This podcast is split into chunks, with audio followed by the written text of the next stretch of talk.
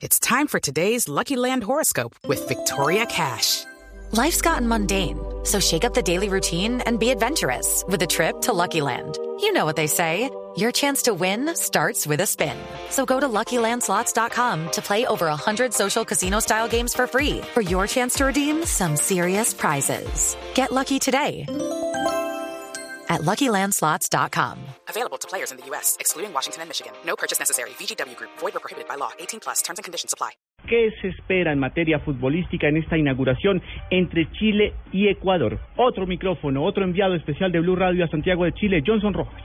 Hola, muy buenos días. Comienza hoy la Copa América, versión Chile 2015, con dos protagonistas. El equipo local, que nunca ha ganado este torneo subcontinental y que busca con Jorge Sampaoli hacer historia en la Copa América 2015. Frente al seleccionado ecuatoriano, que está estrenando como técnico a el eh, señor Gustavo Quinteros, ex director técnico de Bolivia en la pasada Copa América que se realizó en territorio argentino. Partido que tendremos esta noche en el servicio de Blue Radio y que estará dirigiendo Néstor Fabián Pitana, árbitro argentino de 1.93, internacional desde el 2010, es profesor de educación física y el próximo 14 de junio cumplirá 40 años.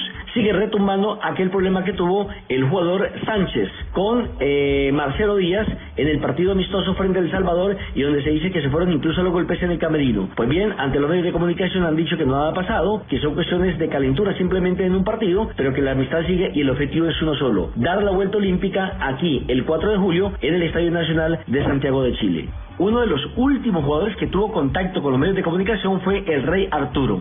Arturo Vidal, el jugador de la Juventus, quien está emocionado de poder jugar y ser protagonista de esta Copa América. Para mí esto es ideal, llegar de esta forma a la selección en un momento como el que estoy viviendo. Me hubiese gustado llegar a ser el mundial, pero no se dieron la, no se me dio la oportunidad, tuve la lesión, pero creo que no solo dentro del campo se, se da el máximo jugando, sino también como grupo y con la personalidad que tengo pude ayudar al grupo de otra forma.